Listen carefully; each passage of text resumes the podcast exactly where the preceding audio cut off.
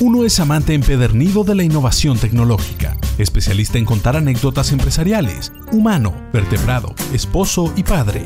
El otro también. Tecnófagos, devoradores de tecnología. Dos expertos que mastican información por ti para hacer más digerible tu conocimiento digital. Bonjour. Hoy le puedo servir Internet de las Cosas, un petit piu de inteligencia artificial sazonada con automatización, o si lo prefiere, un buen corte de blockchain o data centers. Esto es Tecnófagos. Bienvenidos. Muy bien, pues bienvenidos a una emisión más de Tecnófagos, devoradores de tecnología. Y en esta ocasión el menú nos trajo un delicioso banquete de criptomonedas. Y aquí ustedes se van a enterar de todo lo que está pasando con este alocado mercado. Vamos a hablar de Dogecoin, de Elon Musk, de qué está pasando con el precio de los bitcoins. Bernie nos va a explicar todo lo referente a ello. Eh, vamos a también a hablar de los eh, cohetes chinos y por qué están cayendo sobre nuestras cabezas y por qué de repente los chinos aparecieron en Marte también. Vamos a hablar de, eh, bueno, si las criptomonedas contaminan, imagínense lo que contaminan los tags, así es, las cositas estas de plástico que usamos para subirnos a las carreteras que deberían de ser libres, bueno, pues esas, aparte de que nos cobran por eh, carreteras que, insisto, deberían ser libres, también generan muchísima contaminación. Y eh, pues si ya no tiene nada que ver en todas los millones de plataformas, OTT, servicios pagados y no pagados, pues además de esto ya tenemos nuevos players en el mercado, así que eh, se siguen multiplicando las posibilidades de entretenimiento y por si eso fuera poco, pues ya también tienen una opción más que es escuchar este episodio de Tecnófagos, Devoradores de Tecnología, y aquí arranca ese programa. ¿Los señores quieren leer la carta? Muy bien, pues eh, como siempre es un gusto darles la bienvenida a Tecnófagos Devoradores de Tecnología. Mi nombre es Ricardo Maza y me precio de ser amigo de la persona que comparte el micrófono en esta emisión, que es el señor Bernardo González. Bernie, ¿cómo estás? Muy bien, Ricardo, muy contento de estar aquí en un nuevo episodio con todos los amigos listos para hablar de tecnología y devorarnos aquí todas estas notas que ya nos hiciste favor de presentar. Sí, pues mucha, mucho de qué hablar, eh, quizá un poquito menos en cuanto al número de notas de lo que estamos eh, eh, acostumbrados en Tecnófagos. Ahora tenemos, digamos, menos tiempos en la mesa, pero es que mucho de lo que tenemos yo creo que va a dar mucho de qué hablar, ¿no? Este, En particular, el, el el primer tema, Bernie, que, que yo creo que si, si, estás de acuerdo, pues le entramos de una vez porque esto es algo de lo que yo sé que tú sabes mucho y, además, pues toda la gente con la que hablo eh, sobre tecnófagos y los que nos hacen favor de escribirnos a tecnófagos.kionetworks.com y que descargan estos programas en Spotify, nos eh, han dicho eh, me han dicho que les interesa mucho el tema de las criptomonedas. Es un tema que sigue siendo eh, poco entendido, muy difundido y que además incluso los que le entienden, eh, pues siguen teniendo todavía muchas dudas respecto a lo que está pasando con el, con el mercado de las criptomonedas. A ver, eh, en particular, que eh, la, nota con las que eh, de las o las notas que hemos escuchado últimamente que han llamado nuestra atención tienen que ver con Bitso, este eh, el, nuevo unicornio mexicano, ¿no? Este que, es, pues es, un, es un exchange, que ahorita entramos a ese tema, em, pero, pero también hemos este, escuchado mucho sobre, sobre, bueno, sobre Dogecoin, sobre este, el precio de las bitcoins, digo que alcanzó el niveles históricos y luego ha experimentado caídas. Entonces, hay muchísimo que hablar sobre esto. Entonces, ¿te parece, Bernie, si primero hablamos un poco sobre Bitso? Este, que, bueno, es esta, es esta eh, insisto, este exchange, que es una empresa eh, fundada en el 2014. Este, este miércoles alcanzó oficialmente el rango de unicornio, es decir, una valoración superior a los, en este caso, a los 2.200 millones de dólares. Necesitas mil para, para que se te considere como unicornio. Eh, y, bueno, este, este exchange, Bitso, es liderado por Daniel Vogel, Pablo González y Ben Peters. el, capital impulsado, de acuerdo por la, por la compañía, es, este, impulsado por, fondos como Tiger Global, eh, además de otros como Paradigm, eh, Bond y, Valor Capital Group. Y muy interesante, Bitso tardó seis años en conseguir su primer millón de clientes y en menos de 10 meses alcanzaron los 2 millones. O sea, ya, ya llegaron a este punto de lo que le llaman velocidad de escape, ¿no? O sea, este, alcanzaron esta aceleración en donde pues ya al parecer todo será crecimiento exponencial para Bitso. Entonces, eh, cuéntanos un poquito de esto, Bernie. O sea, ¿qué, qué, a ver, de entrada, ¿qué es un, qué es un exchange este, y, qué tipo de servicios ofrecen para, para los, que estamos interesados en, criptomonedas y, en, todos estos servicios que, se facilitan a través del blockchain? Sí, bueno, primero que nada, una gran felicitación eh, a Pablo González y a Daniel Vogel, que tengo el gusto de conocerlos. Este, por ahí formamos una asociación mexicana de blockchain con algunas empresas y hemos tenido bastante contacto con ellos. Entonces, me da muchísimo gusto y muchísimo orgullo que sea una empresa mexicana y que se sume a la lista de unicornios por esta gran valuación que tiene en tan poco corto, ¿no? Es una, una gran eh, historia lo, que han hecho con esta empresa. Y, bueno, ¿qué, es un exchange? Es una empresa que se dedica en el sector financiero, lo, que ahora son las fintech, a intercambiar valores este, que están basados en criptomonedas principalmente, ¿no? Todo lo que son este, activos digitales eh, el más famoso de ellos, sin lugar a duda, el Bitcoin, eh, Ethereum y algunas otras que, tienen ellos registrados para poder operar en su empresa. Y, básicamente, como lo hemos comentado en este programa, cuando alguien eh, quiere comprar criptomonedas, pues necesita dinero, lo que se conoce como fiat, este, billetes y, monedas tradicionales, en el caso de México pesos o dólares. Este, por lo general tienes una cuenta bancaria en alguna institución y te acercas con estas empresas que se llaman exchanges y compras las criptomonedas digitales, ¿no? El, símil más sencillo es como si te, te, acercaras a una casa de cambio del aeropuerto a comprar dólares, ¿no? Llegas con pesos y al tipo de cambio te los venden. ¿Qué hacen técnicamente los exchanges? Eh, te, van a, te, van a, generar un wallet, eh, una cartera, en donde van a registrar eh, esos activos y ellos van a tener, digamos, la custodia de, eh, las llaves y los accesos a esos valores que tú tienes, ¿no? Eh, en el caso de Bitcoin particularmente, eh, cada persona que adquiere estos activos digitales, pues le entregan una llave con un token y cualquier persona que tenga esa llave y ese token puede intercambiar los bitcoins, ¿no? Ya sea por, por cualquier este, valor activo en el mundo o los puede regresar a, una moneda de un banco central, como el caso de México, los pesos, ¿no? Eh, ¿Por qué es relevante Bitso? Eh, si, si, no estoy equivocado, es la primera empresa mexicana y creo que una de las primeras en la región en empezar con este intercambio de activos. Eh, empieza en el 2014, como lo acabas de señalar, cuando la regulación pues aún ni se pensaba, ¿no? Todo lo que se generó en México, particularmente con la ley de FinTech, eh, que debió haber salido como por ahí del 2018 tal vez, si no estoy equivocado. Entonces ellos empiezan a operar desde mucho tiempo antes y, como siempre sucede con la tecnología, pues están en esta área gris que siempre está adelantada a lo que son las leyes, ¿no? Eh, y, tocando el tema de lo que mencionabas de el, tan controversial y vertiginoso mundo de, de, las cotizaciones de estos activos digitales, pues todo el tiempo suben y bajan, ¿no? Son una montaña rusa. Eh, hay que recordar que el Bitcoin particularmente nace oficialmente el 3 de enero del 2009. Es cuando comienza el minado de, estos eh, activos como moneda y, se empiezan a, generar esa masa monetaria que se empieza a intercambiar. Eh, por increíble que parezca, pues cuando esto surge en el mundo, en Internet, el valor este, es prácticamente cero. Este, nadie le veía ninguna utilidad ni, ni, creía en ello. Está la famosa historia de alguien que compró una pizza por no sé cuántos miles de bitcoins. Y a lo largo que, de los... que, hoy le alcanzarían para comprarse una pequeña isla, no una pequeña pizza, ¿no? Correctamente, sí, serías multimillonario, ¿no? Pero eh, el, el, el, bitcoin junto con el blockchain eh, fue demostrando a lo largo de los años que es una tecnología que puede tener una gran utilidad en el sector financiero y también en otras industrias, y fue tomando valor, ¿no? Y, y, como un activo digital, como una moneda, pues es sujeto a la especulación, ¿no?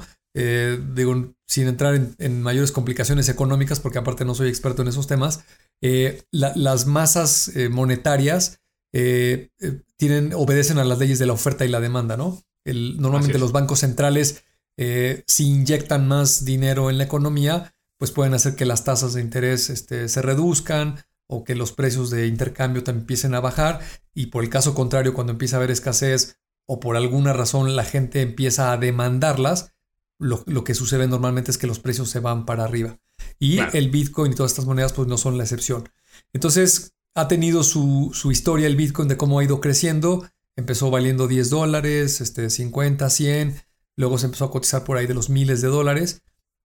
Yo en lo personal eh, empecé a, interesarme más en el tema por ahí de 2017, cuando valían como entre 3 mil y 5 mil dólares los bitcoins, que se me hacía una fortuna y, inconcebible que algo digital, este, que, que, en ese momento pues no era reconocido prácticamente por nadie y menos por los gobiernos, pudiera tener una evaluación tan alta, ¿no? Este, y luego, como ya lo, ya lo hemos comentado aquí, este, me, me aficioné por ahí a comprar un par de bitcoins, este, que, que todavía los conservo hasta la fecha. Ya, esta semana ya dudé si los debía haber vendido o no, pero, pero bueno, esa es otra historia. Este, y, y, en estas subidas y bajadas, pues en el 2017, por ahí de octubre más o menos, empieza a haber mucha información en el mundo, sobre todo eh, acerca del uso del blockchain, de toda esta tecnología para muchas industrias, y se empieza a especular sobre el valor del Bitcoin y llega si no recuerdo mal, por ahí del veintitantos de diciembre del 2017 a una evaluación cercana a los 20 mil dólares. No se quedó un poquito abajo, 19 mil 900 dólares, que es el máximo histórico.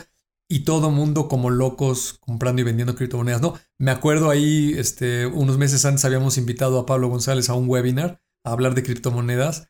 Y, y, me chateé con él ahí en diciembre y me decía, no sabes, nos volvemos locos este, con la plataforma, no nos damos abasto, este, la gente transacciona como loca, este, y pues era un crecimiento muy vertiginoso por toda esa demanda que había, ¿no? Luego, desafortunadamente, a inicios del 2018, pues viene una depresión en el valor de la, del, Bitcoin y, cae y prácticamente está ahí rebotando entre los 6 mil, 10 mil dólares durante largos meses, como unos 18 meses, hasta el año pasado que volvió a tomar esta, este segundo aire, este segundo impulso y pues lo llevó hasta donde estaba hace un par de semanas, que era cercano a los 60 mil dólares cada Bitcoin, ¿no? Este, por ahí el señor Elon Musk este, contribuyó mucho a, estas especulaciones. Eh, creo que sí influyeron la, el anuncio de que Tesla había invertido, si no mal recuerdo, 1.5 billones de dólares en Bitcoin, los adquirió este, como parte del, del, flujo que tiene la compañía. También anunció que aceptaba bitcoins para la venta de los este, coches Tesla. Eh, y luego él personalmente ha estado muy metido con Dogecoin, que es otra moneda eh, que se usa para microtransacciones, que también tuvo un crecimiento súper vertiginoso, espectacular a inicios del 2021. Pero pues como todas estas cosas que están basadas en especulación, siempre este, la historia o, lo que lo está inflando termina por reventar. Y eh, Hace un par de semanas Elon Musk anunció que dejaba de aceptar bitcoins en la venta de los coches Teslas por un tema ecológico del gran consumo eléctrico que tiene el minado de la moneda, ¿no? Y parece ser que eso es lo que está afectando la caída del precio del Bitcoin. Ayer leí una nota de que el banco, o más bien el gobierno chino, eh, está poniendo algunas prohibiciones a, la banca y al sector financiero dentro de China para trabajar con criptomonedas. Sin lugar a duda también es algo que no está ayudando. Y hasta hace rato que chequé el Bitcoin, andaba por ahí de los 38 mil dólares. Entonces, bueno, 36 mil justo en este momento. Entonces, parece ser que estamos viviendo en los próximos días una gran caída del Bitcoin. Yo siempre lo que digo es, cuando consideren que ya está en un punto bajo, compren y hagan de cuenta que perdieron ese dinero y guárdenlo porque estas cosas son así. En el tiempo tendrán sus grandes caídas y perderán mucho valor y luego, cuando uno menos lo espera, se vuelven a revaluar muy fuertemente. A ver, es que, híjole, pasaste por muchos temas en los que vale la pena ahondar rápidamente. Eh, eh, en particular, eh, estas declaraciones que hace Elon Musk sobre si quiero el Bitcoin y luego ya no lo quiero, hay quien lo está acusando formalmente de hacer dumping eh, por, esto, porque además, como bien dijiste, él ahora le apuesta a Dogecoin, que, es una moneda que, él tiene un interés comercial importante. Entonces, sí, se le está acusando de manipular o de usar su influencia desmedida y considerable eh, en, estas fluctuaciones de precios, eh, sobre todo los de Bitcoin son los que le están diciendo que, no fue muy legal su, maniobra. entonces, aquí hay una cosa muy interesante. Elon Musk se, iba a decir se escuda y la verdad no sé si, eso es lo que está haciendo. Más bien, él argumenta que los Bitcoins contaminan, ya, ya, lo mencionaste, y, quizá vale la pena que, que expliquemos un poquito de por qué dice esto, ¿no? O sea, eh, eh, generar un Bitcoin, el, famoso minado de, los Bitcoins, requiere un enorme poder de cómputo eh, que, se va haciendo además exponencialmente cada vez más, más, más grande. este, y, por ende, pues lo, como ya sabemos, y, esto es una sensibilidad que hace un par de años quizá los humanos no teníamos y ahora sí tenemos, este, este procesamiento este, genera una huella de carbono importante debido a, que estas este, este poder de cómputo, pues los, este, genera un, este, contaminación. Em, ahora, ¿Será eh, cierto? O sea, tú, tú si tuvieras, si tú fueras un juez en, el juicio contra la gente contra Elon Musk, ¿le, creerías este, ese, ese, argumento que esa es la razón por la que está desechando el, Bitcoin? Porque a mí me parece que, es más poderoso el argumento de, su involucramiento con Dogecoin eh, que, lo que está esgrimiendo. No, no, no sé. ¿Tú qué opinas? No, digo, yo personalmente no, no, le, no le creería ese cuento este, por varias razones, ¿no? Una, eh, Elon Musk es un personaje público, este, es, una persona que para bien o para mal lo sigue mucha gente y le va a poner mucha atención a las cosas que diga. Eh, este, a nivel empresarial, pues es un líder, este, es considerado un innovador, genio, este, Lo invitaron a ser anfitrión de Saturday Night Live hace un par de semanas, nada más para, para, que se vea la influencia que tiene. yo, iba a decir que, hay quien lo compara con Tomás Alva Edison y, bueno, tú sacaste de bueno. Saturday Night Live. Pero, pero bueno, este, tiene todas esas características, ¿no? Es, un personaje que, eh, por la influencia que tiene en la sociedad y en la industria, pues lo que diga, este, mucha gente le va a poner atención, ¿no? Es, es como un presidente de un país, este, pues simplemente por la investidura que tiene cualquier cosa que diga, la gente le va a poner atención y va a salir en los periódicos y la gente va a comentar acerca de eso que se dijo, ¿no? Entonces, tomando en cuenta eso, eh, él sí puede manipular eh, estos mercados de especulación, porque si él dice que, que su empresa, que, que, tienes que ir contextualizando cada cosa, ¿no? Eh, hay que recordar que Tesla tuvo una ganancia de valor muy importante durante el año 2020. Este, el, otro día leía en un libro, alguien decía que Solo en este universo alguien se pudo haber imaginado que cuando estamos en pandemia y nadie puede salir de su casa, una compañía de automóviles se iba a evaluar tan grande, ¿no?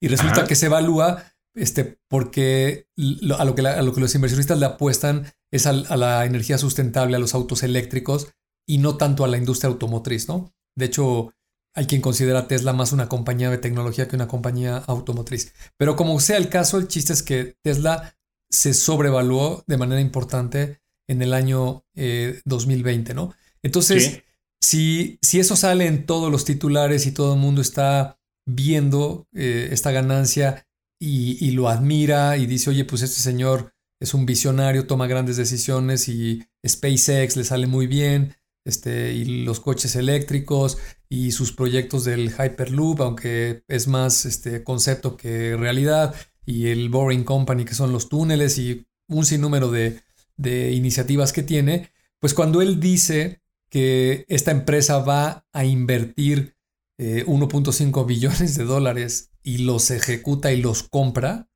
pues eso le da un montón de certidumbre al mercado financiero. O sea, la, gente es muy fácil que piense, oye, pues si este señor está comprando esas cantidades de dinero, es porque él algo ha de saber y, y él sí ha de creer que esto va a ser sólido. Y entonces los mercados reaccionan y empieza a haber más demanda de estas monedas y el precio se va para arriba, ¿no? Eso es, eso totalmente natural. Y luego Dogecoin, pues peor, ¿no? Él, parecía que era este, un promotor este, directo de, esa moneda, tuiteaba y decía no sé cuántas maravillas acerca de la moneda.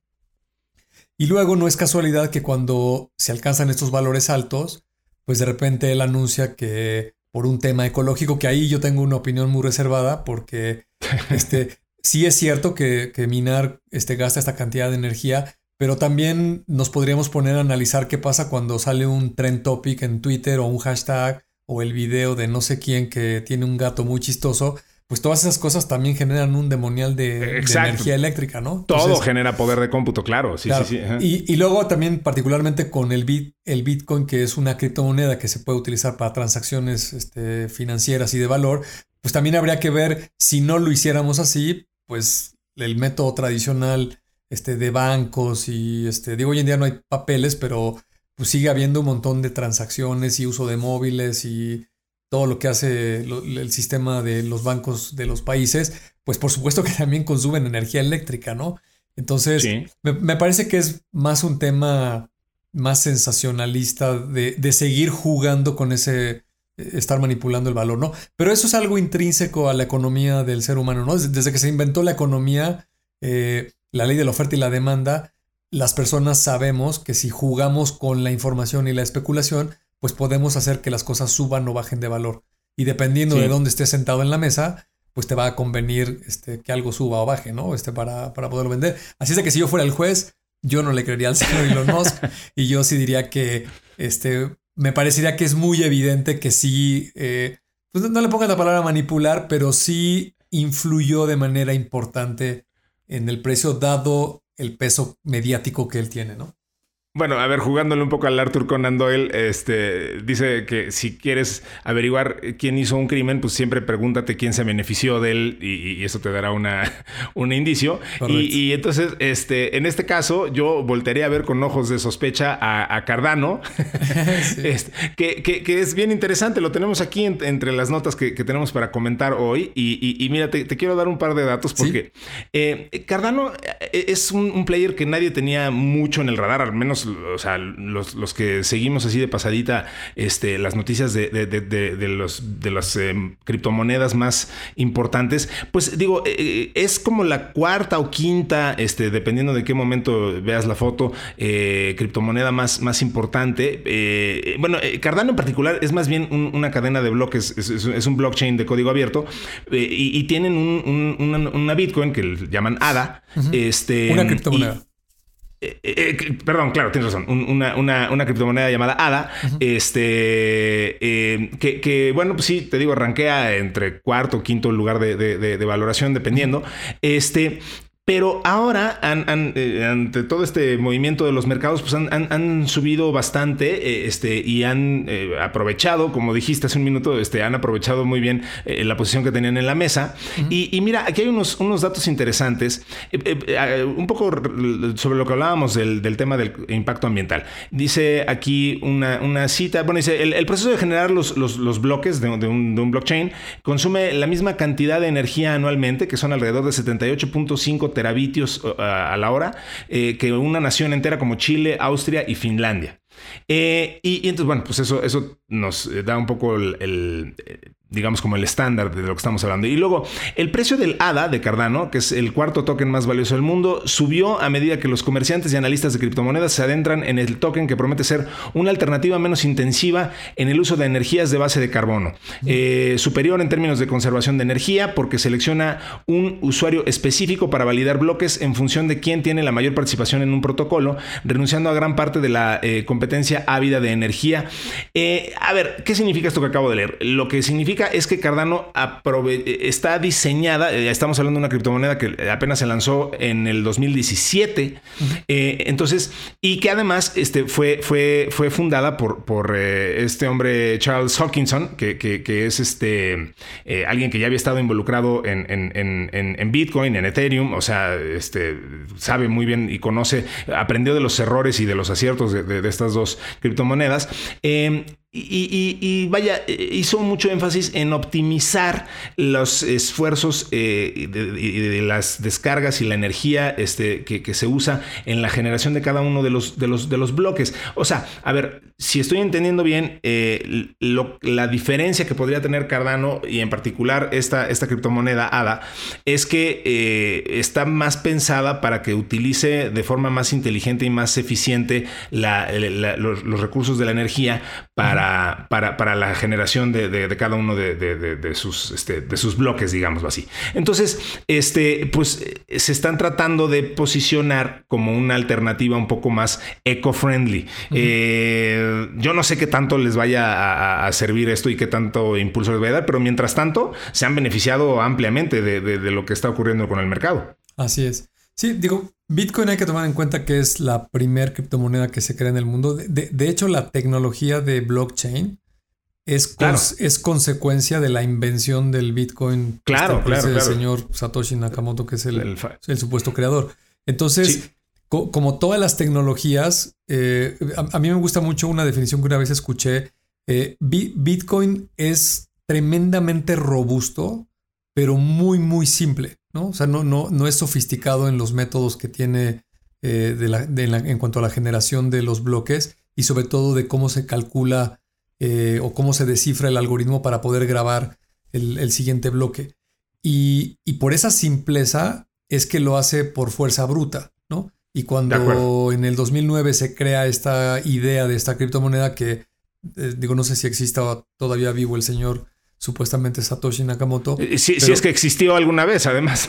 Digo, pues sí, alguien existió que se puso ese seudónimo que fue el que lo creó. Este, digo, este, sí, fue un humano el que creó el Bitcoin. no, no, no, me refiero que eh, ya ves que hay algunas teorías que dicen que era un colectivo de gente, ¿no? O ah, sea, sí, sí, puede eh, ser. Es muy probable. Quien, quien haya ostentado el seudónimo, este, una persona o un grupo de personas, este, a lo que voy es que difícil, es difícil de creer que se hayan imaginado que esa idea que tenían muy revolucionaria iba a escalar al valor que tiene actualmente el Bitcoin. Entonces, eh, e, es muy simple y fuerza bruta para asegurar que no haya manipulación en, en, la escritura de los bloques. Y para reducir al mínimo esa posibilidad, pues pusieron un algoritmo muy complejo que incluso se va autoajustando en el tiempo para que conforme el poder de cómputo se va haciendo más poderoso en cuanto a los procesadores y las tarjetas gráficas, pues el algoritmo de repente no sea extremadamente simple este, de grabar que cualquiera lo pueda hacer. Eh, en su diseño va implícito esa complejidad. Eh, por supuesto que tampoco se imaginaron que iba a ser tan grande un día que iba a consumir muchísima energía eléctrica.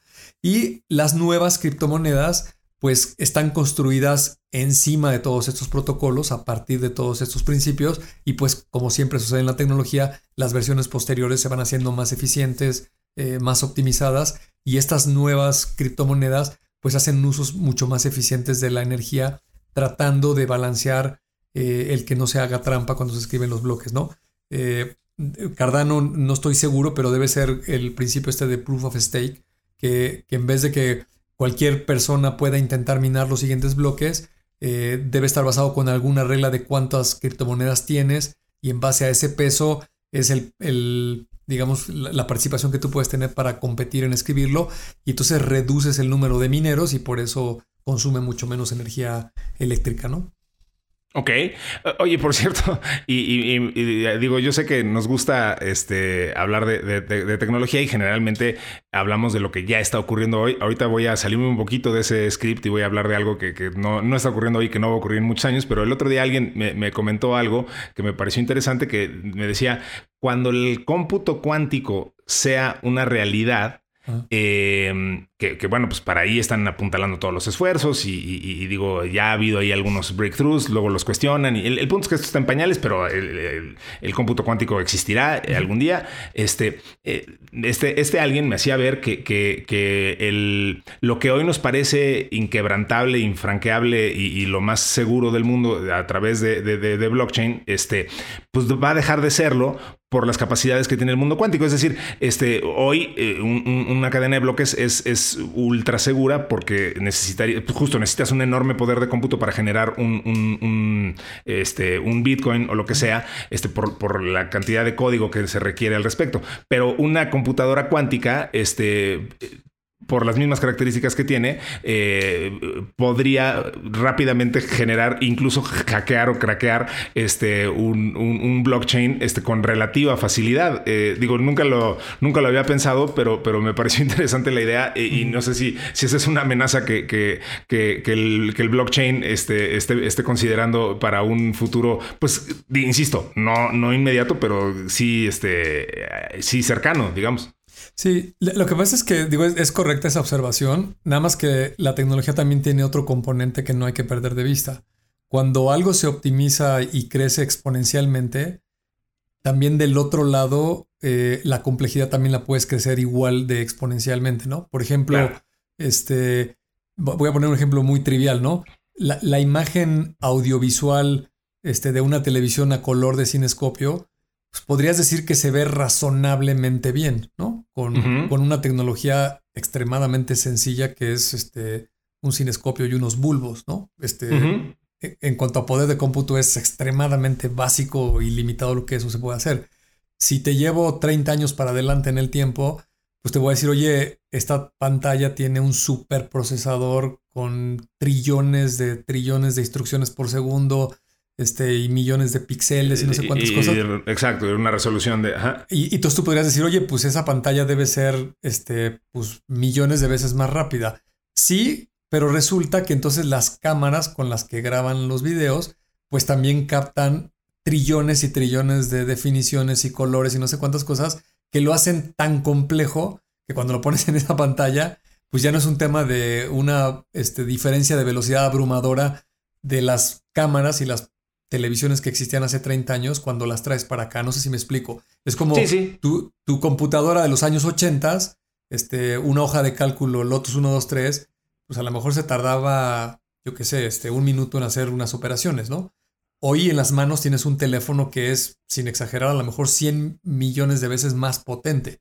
Lo que pasa es que traes también no sé cuántos millones más de bits en el teléfono que para que se renderen en la pantalla pues igual y, ves un video medio lento, ¿no? Y dices, oye, ¿cómo es posible que si el aparato es por sí mismo 100 veces más potente, ¿por qué no se ve instantáneo? Ah, pues porque traes del otro lado este, mucha más información. A lo que voy con la analogía que dices de si le pones una computadora cuántica a las reglas de cálculo que hoy tenemos en el Bitcoin, lo va a resolver en una fracción de segundo. Pero el problema es que no, van, no se van a quedar estancadas o estáticas las reglas matemáticas. Lo que pasa es que cuando haya computadoras cuánticas, alguien va a inventar un algoritmo. A, eso iba mi pregunta. sí, sí, sí, justo. con el uso de una computadora cuántica, van a crear un algoritmo tan complejo que a una computadora cuántica le va, a tomar, los mismos 10 minutos resolver el algoritmo que hoy le toma a una computadora este, con un procesador convencional. No sé si me explico. O sea. Sí, sí, sí, te explicas perfecto, sí. Es, igual, digo, en el ámbito que lo veas, ¿eh? este, hoy te traigo una computadora más potente para protegerte de algo y resulta que del otro lado del cuarto, pues hay un maleante que también tiene esa tecnología y entonces inventa algo más, este, poderoso para atacarte, ¿no? Y es el juego del gato y el ratón, ¿no? Este, Exactamente. Uno escala y el otro lo alcanza y se adelanta y luego el otro vuelve a escalar y la tecnología siempre va a ser así. Así es, así es. Eh, y una de las cosas de las que no nos escaparemos, aparentemente, es de que todos los esfuerzos y, tecnología y bueno, pues cualquier endeavor humano siempre estará generando algún tipo de residuo, pero lo que sí podemos hacer es buscar que este sea cada vez más eficiente y, menos eh, reduzca la huella de carbono, que es algo de lo que hemos hablado mucho en este programa de, hoy, eh, porque como mencionamos al principio, em, hay un, eh, está generando conciencia em, el residuo que dejan los tags, que, verdaderamente pues no es algo que, brincara inmediatamente en la mente cuando piensas en, contaminación, pero bueno, ciertamente sí lo debería de hacer. Eh, hoy estamos viendo, eh, por ejemplo, vimos una, nota en, Forbes eh, de, una, este, de un programa para reciclar los dispositivos de, pagos electrónico, porque hoy no, no hay un esfuerzo importante para hacerlo, no, había un esfuerzo importante para hacerlo y ahora sí se está haciendo, porque fíjate qué, qué estadísticas tan interesantes, o sea, cada año se generan 50 millones de toneladas de desechos electrónicos y electrodomésticos, de los cuales 80% eh, acaban en vertederos, es decir, no, no, no, no, se reciclan, al menos no de forma inmediata y tardan muchísimos años en reciclarse. Más de 7 millones de tags se han colocado nada más en el mercado mexicano durante los últimos años, de los cuales 2.4 millones han sido comercializados por Televía, una de las marcas que, este, venden este tipo de dispositivos. En la actualidad, cerca de 100 mil tags han sido reciclados eh, por medio de contenedores instalados en autopistas y pues, el objetivo es lograr reciclar un millón de dispositivos en 2021, que es el equivalente a 18 toneladas de material reciclado. Este, esto lo dijo Rodrigo Bernal, que es director general de, Televía. Eh, con base en las normas técnicas ambientales vigentes, el reciclaje de los tags estará en manos de una compañía experta, la cual hará el proceso de separación de los tags y mandará a su disposición final correcta, ya sea reuso o destrucción, o destrucción, perdón, trituración.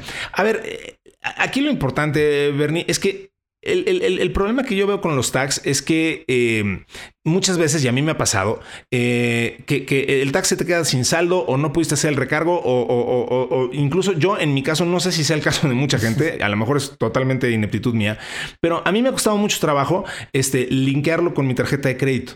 Entonces no lo puedo tener ahí que, haga directo el, cargo. Entonces este, opté por estarle poniendo saldo al, tag de mi coche.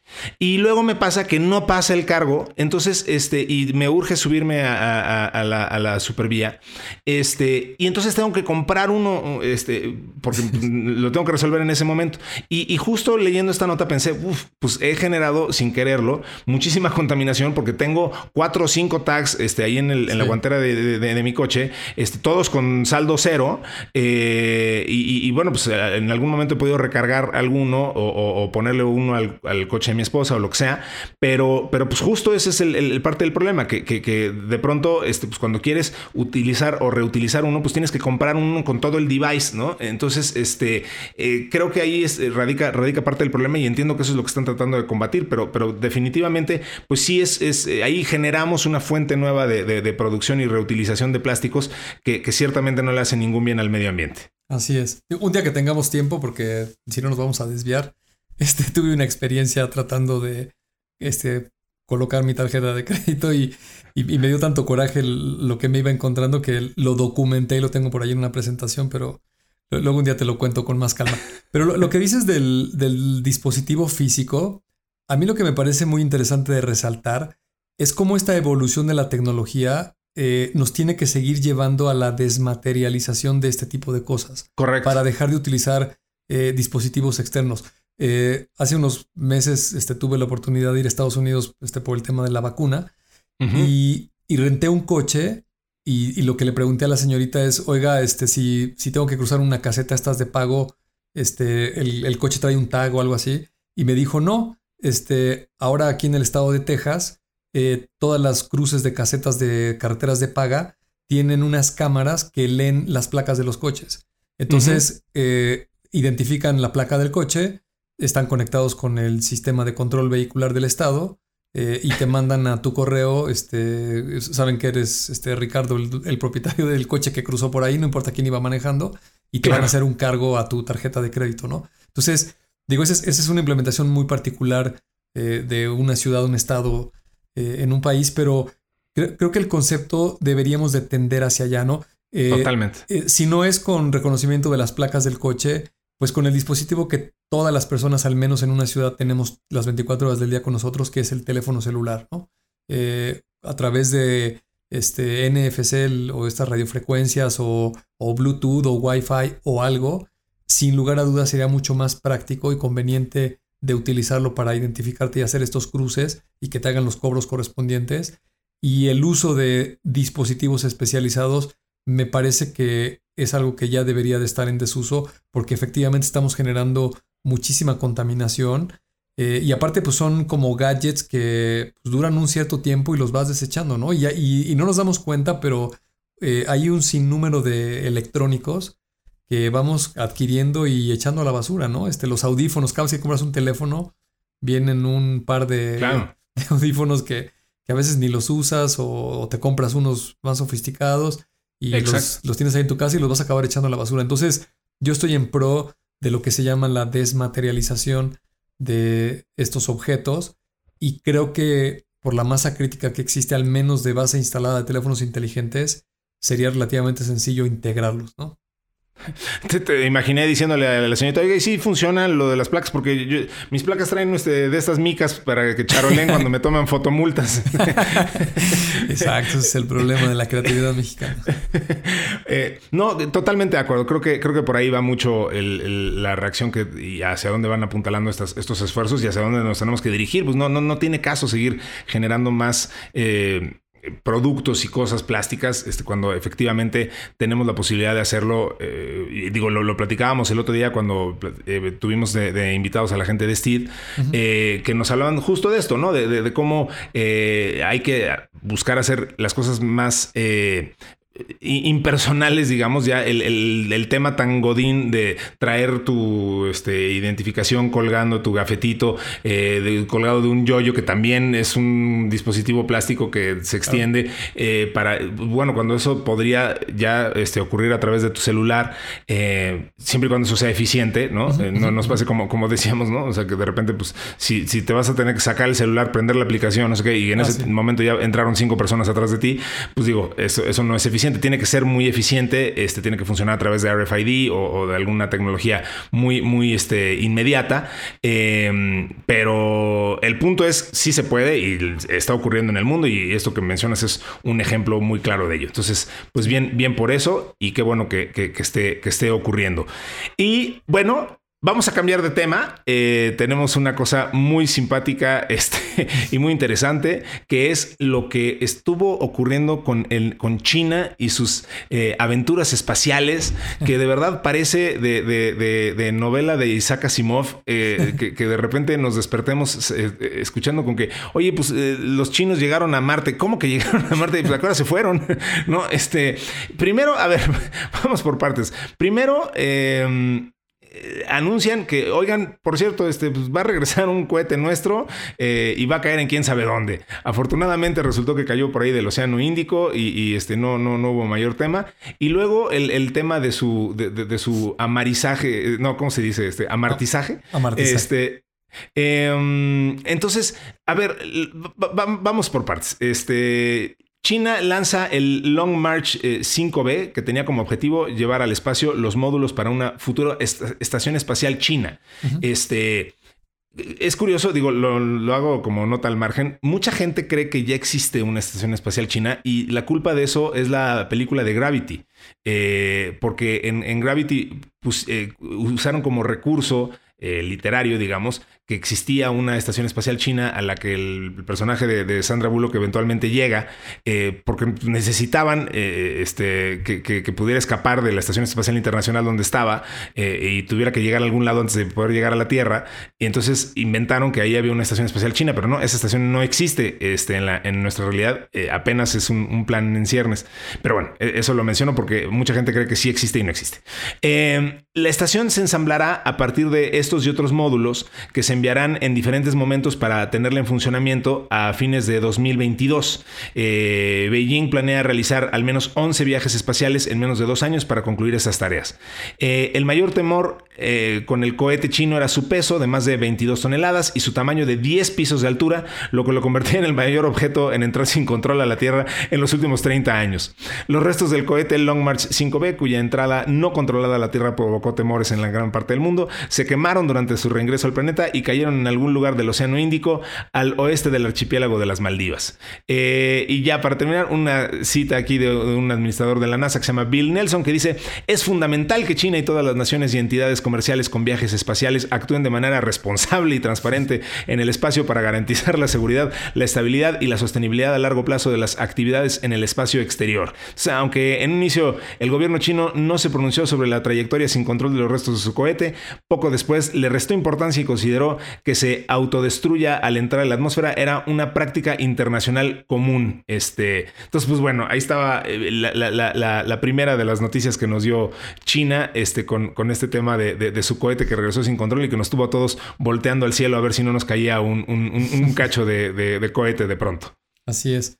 Eh, mira, creo, que también este, luego se juega mucho con el sensacionalismo de las noticias. Por ahí también yo leí otras notas que decían que esa práctica del reingreso de este tipo de cohetes efectivamente hace algunos años era muy común, este, utilizada principalmente por los soviéticos y los Estados Unidos, y acordaron este, dejar de hacerlo en esas dimensiones y en esos pesos por el riesgo potencial este, que tienen este, la reentrada, ¿no?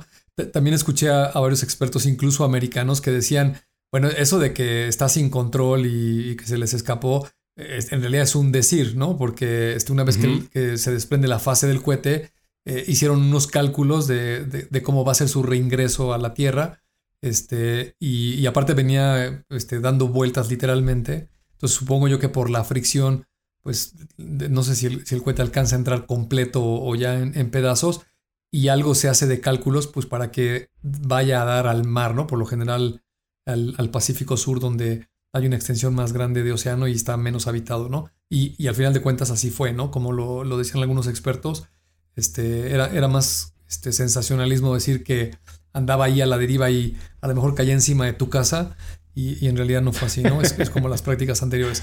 Pero más allá de eso, yo creo que lo relevante de la nota eh, en el contexto de esto que hemos estado platicando, de cómo está tomando fuerza la industria espacial, a mí me parece muy relevante destacar eh, el, enfoque que tiene eh, esta China moderna de cómo desarrollar tecnología. O sea, aquí ya estamos hablando de rocket science, ¿no? La famosa frase. Literalmente. Esta de cómo nos burlamos. Y, y, ya no es el China este, de los años 80, 90 que copiaba de manera este, de muy baja calidad, este, muy chafa y para hacer productos extremadamente baratos y malos, eh, sino que hemos visto un país que está muy enfocado en desarrollar eh, ciertas industrias, cierto expertise, en preparar a la gente, o sea, también, eh, al menos en el caso de la tecnología, esto que hemos estado viendo de inteligencia artificial, machine learning, donde las universidades chinas, la gente que se está graduando, tienen un gran talento y un gran enfoque para hacer cosas muy competitivas. Y ya hemos visto ejemplos, como hemos comentado aquí, la plataforma de WeChat, que en funcionalidad este, primero copió a WhatsApp y luego lo igualó y ahora lo superó y hace muchas más cosas, ¿no? Entonces, yo, le, yo leí a detalle la misión esta que comentabas a, Marte y, y, tuvieron más o menos unos 10 días de diferencia entre el lanzamiento americano del, rover que está en este momento en, en, la, superficie de Marte con el dron este Ingenuity que, que ya hizo algunos vuelos y, y, el cohete chino despegó a los 10 días. Eh, ¿Por qué llegó mucho antes eh, la sonda a tocar el suelo marciano? Eh, es un dato muy curioso. La NASA desde los años 70 ha estado lanzando misiones a Marte. La mayoría de ellas solamente orbitan el planeta y tiene levantada, déjame decirlo, una cartografía, seguramente ese no es el término correcto, pero ha estado analizando todo lo que es la superficie del planeta y tiene muy bien ubicadas las zonas, este, las condiciones atmosféricas para poder este, amartizar este, la nave y que haga el descenso y toque la superficie del planeta. En el caso de los chinos, ellos no tienen esta información y entonces la diferencia de tiempo es que tuvieron que dejar el orbitador a que levantara mucha información del suelo del planeta Marte para determinar cuál era la mejor ubicación. Y no sé si has visto las animaciones, porque aún, aún no he visto yo videos este, de las cámaras que seguramente... Sí, yo, también, yo también nada más he visto puros este, animaciones y eh, descripciones de artistas, como le dicen, ¿no? Exacto. Y, y según mencionan, esta tecnología de los chinos es equiparable a las tecnologías que tenían los rovers más o menos de hace unos 10 años en el caso de la NASA en cuanto a las capacidades, pero me parece eh, de, resaltar y, muy positivamente que un país como China, con toda su historia y su complejidad que había tenido, pues esté a ese nivel competitivo. Y el dato aquí relevante es que es el segundo país en lograr poner un rover de manera exitosa en la superficie de Marte. Yo no, vete a Wikipedia, lo pueden ahí checar cualquier persona que nos esté escuchando.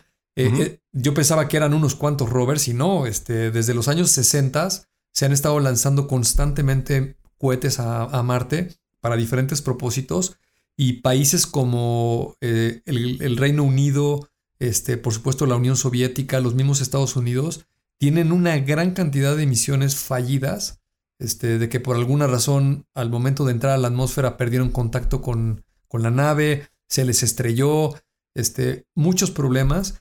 Y, en el caso de China, eh, parece ser que es la segunda o la tercera misión que mandan por lo menos a orbitar y la primera que intentan descender y lo logran de manera exitosa, ¿no? Entonces, me parece que esta maquinaria china de estar copiando y, construyendo encima de para hacerlo más sofisticado, pues es bastante competitivo y seguro tendrán un papel muy preponderante en toda la industria espacial. E, esta estación que están construyendo que acabas de mencionar, pues también este, es de resaltar, ¿no? Está la Estación Internacional Espacial.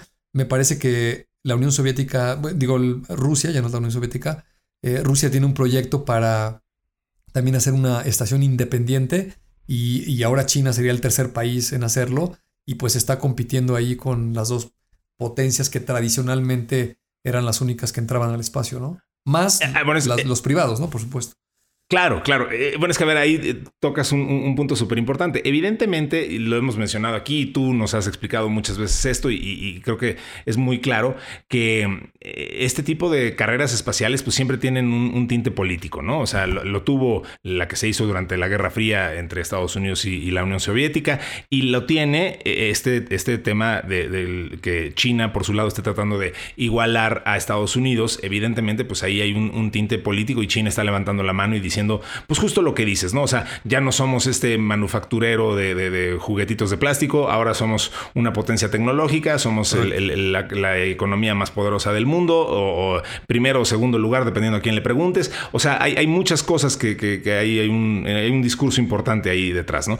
Eh, pero justo esto último que mencionaste me parece que, también eh, merece mucho análisis, que es eh, el factor Rusia de las primeritas cosas que se resaltan en, todos los, titulares de los periódicos que cubren esto es que Rusia, eh, Vladimir Putin en particular, menciona y, créanme que este señor nunca hace las cosas sin pensarlas muy, muy, este, eh, con mucho cuidado.